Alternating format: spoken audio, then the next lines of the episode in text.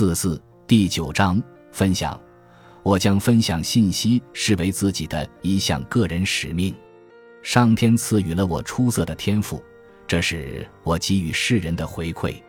我这辈子取得的成就，都与支持我的人息息相关，其中包括我有幸遇见、结识、合作并学习过的众多优秀人士。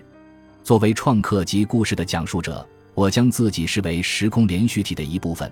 往前可以追溯到人类使用工具和讲述故事之初，往后可以推进到充满无限可能的未来。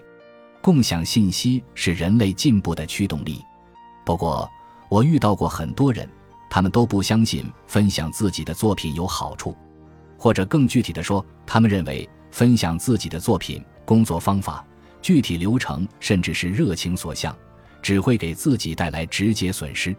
在职业生涯的大部分时间里，我常常遇见这种愤世嫉俗的狭隘心态。我从理性上能够理解，但从情感上无法接受。你为什么不想分享自己喜欢的东西？你为什么不想分享自己制造的很酷的东西？你为什么不想分享你和朋友成功克服的挑战？你为什么要隐藏自己多年来获取的知识？为什么要假装你的希望和梦想不值得说给大家听？根据我的经验，你付出的越多，就会越富有。自打记事起，我就一直是这么想的。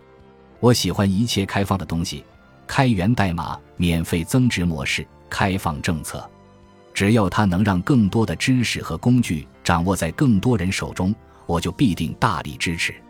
就像我生命中大多数伟大的事物一样。这个想法也是从电影《星球大战》开始的。